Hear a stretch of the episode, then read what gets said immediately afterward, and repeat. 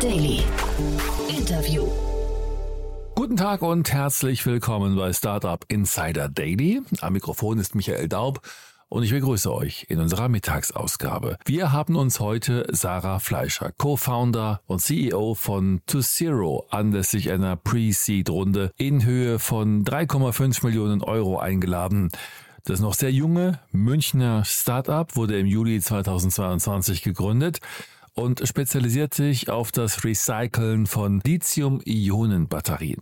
Dabei schafft es das Unternehmen nach eigenen Angaben mittels eines neuartigen Verfahrens, wichtige Materialien wie Lithium, Nickel und Kobalt aus jenen Batterien rückzugewinnen. So viel zu unserem Gast heute. Gleich geht es los mit dem Interview. Startup Insider Daily. Interview. Ja, sehr schön. Ich freue mich. Sarah Fleischer ist hier, Co-Founderin und CEO von ToZero. Hallo, Sarah. Hallo. Ja, freue mich, dass wir sprechen. Du, ähm, ihr habt ein sehr, sehr spannendes Unternehmen, finde ich. Ähm, ihr habt gerade eine Finanzierungsrunde abge äh, abgeschlossen und der Maximilian Wöhr von Finn war so nett, uns zu connecten. Äh, hatte gesagt, es macht Sinn, dass wir mal sprechen. Äh, da stimme ich zu. Ähm, erzähl doch mal, was ihr macht. Ja, vielen Dank. Also ich freue mich auch hier im Podcast zu sein. Wir sind To Zero, ein junges Startup hier aus München und wir recyceln Lithium-Ionen-Batterien, also Batterien von Elektroautos, E-Scooters, E-Bikes, alles Mögliche. Das können wir recyceln und dort äh, drinnen in beinhalteten äh, kritischen Materialien zurückzugewinnen. Das heißt Lithium, Nickel, Kobalt und Graphit, das können wir alles zurückgewinnen. Da fragt man sich immer, warum hat das noch keiner gemacht vorher, ne? Gute Frage. Mhm. Also bis dato äh, wurden die meisten Lithium-Ionen-Batterien nach China verschifft, äh, die dann dort äh, vor Ort recycelt werden. Ähm, wir haben hier in Europa den Status quo, dass quasi Lithium-Ionen-Batterien in Hochöfen von über 1400 Grad reingeschmissen werden und dadurch wird die, also die Hälfte der Materialien gehen verloren.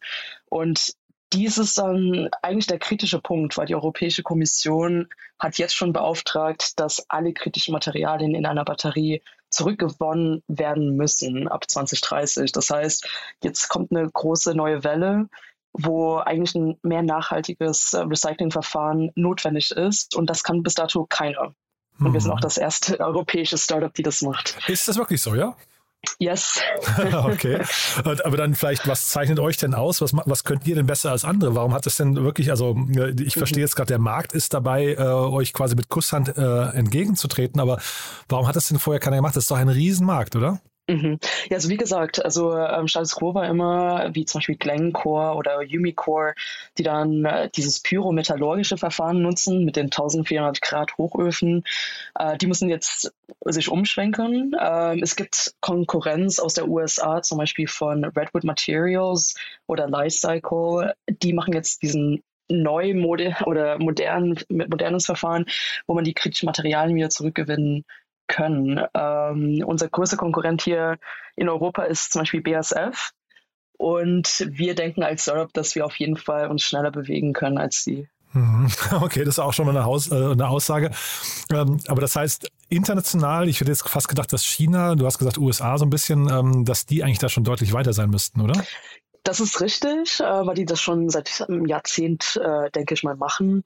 Die einzige Herausforderung äh, bei den chinesischen äh, sag ich mal, Solutions ist, wie nachhaltig ist es wirklich? Ähm, momentan muss ich leider bestätigen, dass quasi deren Verfahren hier in Europa nicht zulass also zulässig ähm, äh, also zugelassen wird, äh, weil das einfach ja, mit den ganzen Ausstößen von Gasen, die da bei dem Recyclingverfahren entstehen, ähm, hier nicht machbar sind. Hm. Wie oft hat sich denn eigentlich Elon Musk schon angerufen?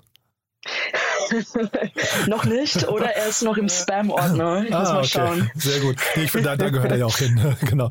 Jemand, der so viel twittert, ja. Nee, aber das ist ja wirklich ganz spannend, weil das, also das Thema Batterien an sich ist ja wirklich so das Thema der Stunde. Ne? Man sieht ja auch mit Northvolt und sowas, dass da in, in Europa extrem viel Geld reinfließt. Deswegen dachte ich gerade, dass eigentlich das Thema äh, Recycling von, von äh, Batterien eigentlich bei diesen ganzen Produzenten natürlich an oberster Stelle stehen müsste, ne? weil Rohstoffe sind ja irgendwann auch rar und endlich, ne? Mhm, mhm. Das, ist, das ist eigentlich ein ganz guter Punkt. Das ist auch mehr oder weniger unser Purpose oder Motivation, weshalb Xenia und ich äh, die Firma gegründet haben. Also hier in Europa sind wir eigentlich schon in der Ära von Elektrifizierung. Was es bedeutet ist, ab 2035 werden eigentlich nur noch Electrical Vehicles hergestellt Und was viele nicht wissen, ist bei der Batterieproduktion, was auch dann hier lokal passiert mit in Europa, ähm, bei einer neuen Gigafactory entstehen 40 Prozent ähm, Scrap, äh, also Production Scrap, was man sofort recyceln muss. Also man, kann das nicht wiederverwerten.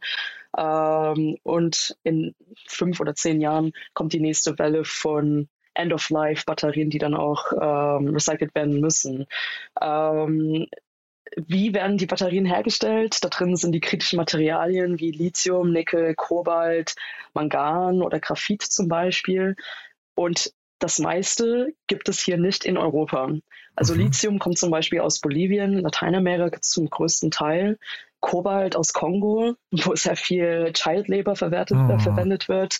Also viele ESG-Problematiken. Musst du vielleicht äh, noch kurz, Child Labor ist so ein Begriff, den kennt man, glaube ich, nur, wenn man äh, sich mit ESG auseinandersetzt. Vielleicht kannst du kurz beschreiben, was das heißt? Ja, genau. Das bedeutet, dass äh, Kinder quasi wirklich genutzt werden, in die Minen reingeschickt werden, um dort Kobalt zu gewinnen aus den Minen. Mhm. Äh, mit, ähm, mit den Händen, also ohne irgendwelche Schutzklamotten. Und das ist natürlich sehr toxisch auch viele Frauenarbeit, äh, die da in den Minen reingeschickt werden. Mhm. Also irgendwelche Sicherheitsmaßnahmen, was ziemlich schädlich ist für den Körper oder krebserregend ist. Mhm. Genau. Und das ist alles in unseren Handys drinnen oder auch in den E-Autos. Und was auch ähm, ganz kritisch ist oder auch geopolitisch schwieriger geworden ist seit dem russischen Krieg äh, mit der Ukraine.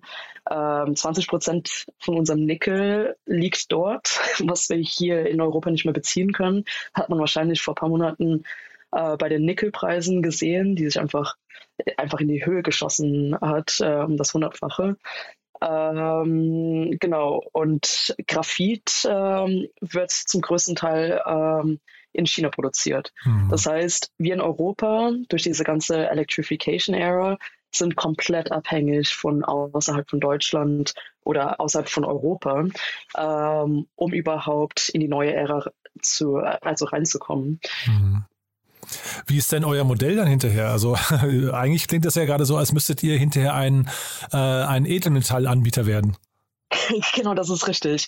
Also wir sehen uns auch als äh, Commodity Player, das heißt, wir nehmen die Batterien, recyceln das und können dann die kritischen Materialien wieder zurückgewinnen und verkaufen das dann wirklich tatsächlich als Commodities Aha. zurück, zum Beispiel an die Batteriehersteller hier in Europa oder an die OEMs, weil die sind natürlich jetzt mehr und mehr äh, begeistert, hier den Supply zu sichern, mhm. weil die genau wissen, dass ihre, sag ich mal, Elektroautoproduktion komplett abhängig ist ähm, ob sie Lithium zum Beispiel erhalten können in den mhm. nächsten fünf bis zehn Jahren. Mhm. Ist das dann quasi hinterher nur die Garantie, dass ihr quasi, ähm, also die Garantie für diese, für diesen Bedarf, den ihr dann decken könnt? Ist das der entscheidende Punkt oder seid ihr sogar auch vielleicht günstiger oder ist das, ist der Preis dabei eigentlich egal? Hauptsache der Bedarf wird gedeckt? Mhm. Ähm, es ist das ist eine interessante Frage. Ich glaube, das ist auch ein bisschen komplexer, mhm. ähm, weil die Europäische Kommission hat auch nochmal eine Regelung äh, quasi ähm, äh, gepublished, dass ab 2030 ähm, ein Prozentsatz der Materialien, die man verwendet, um Batterien herzustellen, aus recycelten Quellen kommen ja. müssen. Aha. Genau, das heißt, die sind gezwungen. Also alle Batterien, die ab 2030 in Europa produziert werden, müssen circa um die 10 Prozent ähm, aus recycelten Quellen kommen. Also für Lithium, Nickel, Kobalt äh, und so weiter. Mhm. Das ist schon mal ganz spannend. Das heißt, da das stellen wir auf jeden Fall den Supply sicher. Wir mindern zum Teil auch natürlich die Abhängigkeit, also diese geopolitische Abhängigkeit, dass wir hier lokal in Europa diese Materialien anbieten können. Und natürlich die dritte, was die OEMs natürlich lieben, diese ganze, sag ich mal, Sustainability, Marketing oder Branding-Aspekten äh, zu Circular Economy, dass wir eventuell auch ein Green Premium draufschlagen können auf unsere Materialien. Mhm. Ähm, also das, das wird sich noch zeigen, ob das, ob das wirklich machbar ist. Klingt aber jetzt so, als seid ihr an einer total interessanten Stelle zu genau dem richtigen Zeitpunkt. Ne? Ähm, das, ja, sag mal, vielleicht, äh, lass uns vielleicht mal, bevor wir darüber sprechen, wie groß es werden kann, vielleicht mal kurz über die Finanzierungsrunde sprechen. Das ist ja der Hintergrund, warum wir sprechen. Bei euch eingestiegen ist Atlantic Labs, habe ich gesehen. Ne? Genau. Ja, yes. oder, oder führt du uns doch mal durch vielleicht. Ihr habt ja wirklich einen spannenden Cocktail auch, ne? Ja. Ja, äh, also wir sind auf jeden Fall sehr stolz, äh, solche hervorragende, hervorragende Investoren bei uns zu haben. Also es ist ähm, 3,5 Millionen Millionen Euro Pre-Seed Funding, was wir geclosed haben, mit dem Lead von Atlantic Labs. und äh, Verve Capital und auch ähm, Possible Ventures sind auch mit dabei.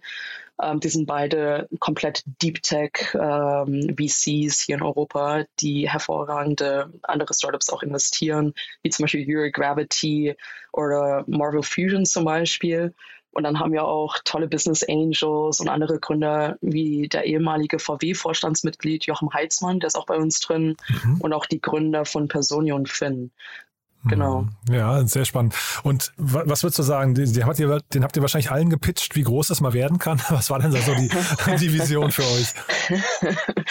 ähm, die Vision ist, aber da muss man auch nochmal vielleicht betonen von unserem Businessmodell. Also wir wollen jetzt auch keine Technologie lizenzieren, sondern wirklich unsere eigenen Plans betreiben und operaten. Das heißt, das Ziel so ist. So richtig Asset Heavy, ja? Genau, richtig okay. Asset Heavy, Deep Tech, Aha. Equipment Heavy, Hardware Heavy. okay. Ähm, ähm, hat natürlich äh, trotzdem die äh, Investoren nicht abgeschreckt, die haben trotzdem investiert, was schon mal ein gutes Zeichen ist, dass, äh, dass jetzt mehr Investoren in solche Sachen investieren. Äh, genau, das heißt, äh, wir wollen wirklich einen großen Teil, äh, es ist auf jeden Fall kein uh, Winner Takes It All Market, weil einfach der Markt viel zu groß ist. Wir müssen mhm. auch mit den anderen Recyclern kooperieren, die in der nächsten Zeit auch ähm, auftauchen werden. Aber wenigstens hier für ganz Deutschland ähm, die Batterien zu recyceln. Mhm. Uh, und eigentlich der Lead, Recycler zu werden. Und in unserer Definition, was das bedeutet, ist, Uh, the winner ist, der den meisten Throughput uh, quasi um, abarbeiten kann, mhm. mit den höchsten Effizienzgraden an Recovery Rates von den kritischen Materialien. Das ist der Winner, weil mit, mit dem Recycler wollen dann all die OEMs zusammenarbeiten, weil das am nachhaltigsten ist. Genau. Und wenn es nach euch geht, ist das nicht BASF? Nein. ja, ja finde ich ja spannend, dass ihr da quasi so in den direkten Wettbewerb schon eintauch, äh, eintaucht. Was würdest du denn sagen, was sind hinterher diese, also wahrscheinlich gibt es dann eben noch deutlich mehr Wettbewerbe irgendwie, aber was, was sind denn so die entscheidendsten Kriterien? Jetzt hast du gerade diese, diese, äh, was, wie hast du sie genannt, diese, diese ähm, Verarbeitungsrate. Ne? Ähm, genau, ja, genau. Äh, aber wie kriegt man das hin? Ist das hinterher euer Team, die mhm. Technologie mhm. oder, oder die, die Zugänge zum Markt oder was, was ist da entscheidend? Auf jeden Fall das Team, ähm, dass wir, sag ich mal, Rockstar-Team aufbauen äh, und da die, sag ich mal, die besten Talente hier in Europa oder auch außerhalb von Europa anziehen können. Ähm, und wir haben eigentlich die Vision, dass wir eigentlich eine Recyclingmaschine aufbauen. Das heißt, der komplette Plant sehen wir als eine komplette Recyclingmaschine, die hochautomatisiert werden soll, äh, zu einem bestimmten Zeitpunkt in naher Zukunft, äh, die dann komplett alles automatisiert. Das heißt, egal was für eine Art von Lithium-Ionen-Batterie, welche Form es hat oder welche Chemikalien wirklich drin sind, ähm, sollte komplett unabhängig davon sein und trotzdem die hohen Effizienzgraden erreichen. Das heißt, viel Automatisierung und Robotik spielt dann später ein sehr großer Sti äh, Spiel. Mhm. Und das ist etwas, wo wir denken, äh, wo wir uns dann von den Konkurrenten abheben werden. Mhm. Was ist denn eigentlich euer Background? Wie kam es denn zu dieser ganzen Idee? Ist ja auch interessant, dass ihr als zwei Frauen äh, diese, diese, ich hätte jetzt fast gedacht, so, also das ist aber wahrscheinlich jetzt irgendwie so alte Denke, ne? Diese, diese äh, Ingenieurswelt so erobert. Ähm, wie wie kam es dazu? Ja, ähm, ich bin ursprünglich Maschinenbauerin von der TU München Aha. und meine Co-Founderin, die Xenia, die äh, ist Elektrochemikerin oder Chemieingenieurin und hat tatsächlich in ihrem Postdoc ähm, an der Thematik gearbeitet, an der RWTH Aachen beim Professor Bernd Friedrich, der eigentlich als Ikone gilt ähm, hier in Europa. Der hat seit zwei Jahrzehnten schon an der Thematik geforscht. Das heißt, wir haben natürlich einen sehr viel RD-Vorsprung gegenüber der Konkurrenz. Ähm, aber ich würde sagen, right timing, right place, äh, wie Xeno und ich uns auch kennengelernt haben. Aha. Wir haben uns tatsächlich äh, vor vier Jahren kennengelernt in Luxemburg, wo wir damals beide in der Space-Industrie gearbeitet haben, also Raumfahrtindustrie. Aha. Genau. Und sind es eigentlich auch, wir, wir lesen jetzt gerade davon, dass die ersten Flugzeuge mit Elektroantrieb kommen, ne? Ähm, und ich weiß nicht, wie weit sind Raketen da noch weg? Also sind das, wo sind denn aus deiner Sicht so die Grenzen der Batterietechnik? Ja, also Lithium-Ionen-Batterien werden in Zukunft in sehr vielen Orten sein, also in diversen Maschinen, Robotik, Drohnen, ja, alles, was mit Mobility zu tun hat, auch Autonomous Cars. ähm, da macht es am meisten Sinn, dass es E-Autos sind. Mhm. Ähm, alles, was man eigentlich noch elektrifizieren kann. Ähm, da, da, das wird auf jeden Fall von Lithium-Ionen-Batterien getrieben. Ob jetzt wirklich Raketen Batterien nutzen werden, äh, bezweifle ich, weil es mhm. einfach viel zu schwer ist. Mhm. Oh, ja, okay. Da gibt es andere ähm, Propellants quasi, mhm. um Raketen zu betreiben, aber alles, was in Space rumfliegt, also Satelliten ähm, oder auch die Akkus, die dann auf dem Mond oder auf dem Mars genutzt werden, müssen auch irgendwann mal recycelt werden. Mhm. äh, also da sind wir glaube ich, auch keine Grenzen. Also vielleicht sehen wir uns auch in Zukunft äh, im Weltall und also, recyceln dort die Batterien. Ja, also wirklich mega spannend, was ihr da gerade euch vornehmt. Ähm, was sind denn jetzt so die ganz konkreten nächsten Schritte für euch? Also auf dem Weg zur äh, Multimillion-Dollar-Company, äh, Multibillion-Dollar-Company? Ja? ähm, Rockstar-Team aufbauen, jetzt mhm. mit äh, der neuen Finanzierung und ähm, also wir stellen Elektroingenieure ein, Maschinenbauer, Mechatroniker, System Ingenieure, Softwareingenieure, aber natürlich auch Business Hustlers, also die die Deals closen äh, und dann die Revenues betreiben. Ähm, das wollen wir jetzt in den nächsten Wochen, äh, also diese Leute finden. Und, in, in München äh, oder wo oder auch remote? In München. Aha. Genau. Äh, nee, ähm, München. Äh, wir haben jetzt auch ähm, unsere Facility ist in Sauerlach, das ist südlich von München und da sollen dann alle arbeiten. Also das Aha. heißt, die Businessleute sollen auch nah an der Plant sein, Aha. um einfach mehr Kontakt zu haben äh, zum Ingenieurwesen. Mhm. Das ist uns ziemlich wichtig, dass da nicht, weil das passiert sehr oft bei Startups, dass einfach die Ingenieure und Businessleute ähm, sich sehr schnell trennen, mhm. ähm, die Wege. Genau. Wie, und, groß ist euer äh, Team, wenn ich fragen darf? Äh, unseren, Sag noch mal ganz kurz euer Team, wie groß ja, ist das gerade? Äh, soll jetzt zehn Fulltime Employees werden. Aha. Genau. Ähm, und ein paar Praktikanten oder Werkstudenten wollen wir auch mhm. noch rekrutieren. Mhm. Also so groß wollen wir werden bis Ende des Jahres oder die nächsten zwei Quartale. Und genau, und das Zweite, ähm, wollen wir natürlich unsere jetzt Pilotanlage ähm, aufstellen in Sauerlach, äh, hier in München. Und das wird halt super spannend. Ähm, genau. Mhm. Und so bis zur nächsten Finanzierungsrunde, gibt es da einen wichtigen Meilenstein für euch? ja, ich hoffe, ich versau mir jetzt nicht die nächste Finanzierungsrunde, ähm, wenn ich das beantworte. Aber das große Ziel ist, glaube ich, ähm, oder was wir uns auf jeden Fall ähm, aufs Visier geschrieben haben, ist, dass wir für die nächste Finanzierungsrunde oder sagen wir mal unabhängig von der Finanzierungsrunde, aber in den nächsten 12 bis 18 Monaten ähm, unseren Pilotplan aufgestellt haben, der dann auch funktioniert. Und weshalb das wichtig ist, ist, weil das schon eine sehr große Skalierungs- Efforts ist, äh, wo wir jetzt stehen. Also wir sind jetzt schon nicht mehr im Lab-Scale, wir sind, sag ich mal, Semi-Pilot-Scale, wo wir von Gramm auf Kilogramm schon recyceln können. Und jetzt geht das auf die Tonnen zu. Oh, wow. Und das wollen wir zeigen, dass die Technologie wirklich skalierbar ist. Und dann können wir von dort aus einfach technolog äh, technologisch weiter wachsen äh, und skalieren. Und das ist ein sehr, sag ich mal, bedeutender Meilenstein für uns. Mhm. Es ist ja eigentlich anzunehmen, dass bei euch so nach und nach oder vielleicht auch jetzt schon irgendwie so Strategen anklopfen. Ne? Also äh, ich habe ja Northvolt oder VW oder wie auch immer. Ne? Also VW ist ja auch bei Northvolt investiert. Sind das, äh, oder wir hatten ja äh, Elon Musk, der vielleicht schon angeklopft hat, aber im Spam-Folder liegt. Ne? ähm, ist, das, ist das für euch hinterher ein Weg? Also macht das Sinn, sowas mit Strategen äh, ähm, auch da irgendwie den Weg zu gehen? Oder würdest du sagen, die passen eigentlich nicht ins Konzept? Mhm. Ähm, ich würde sagen, jetzt zu diesem Zeitpunkt sind wir ziemlich offen, äh, mit strategischen Investoren vielleicht oder Partnern zu sprechen, äh, vielleicht in der nächsten Finanzierungsrunde. Tatsächlich haben sich schon sehr viele bei uns gemeldet, äh, wo es einfach ja, wo es bei denen sehr viel Sinn macht, äh, von deren Strategie oder sich auch umzuschwenken in die neu, also modernere oder nachhaltigere Recycling-Technologie ähm, einzusteigen. Ähm, aber wir sagen momentan zu allen Investoren nein.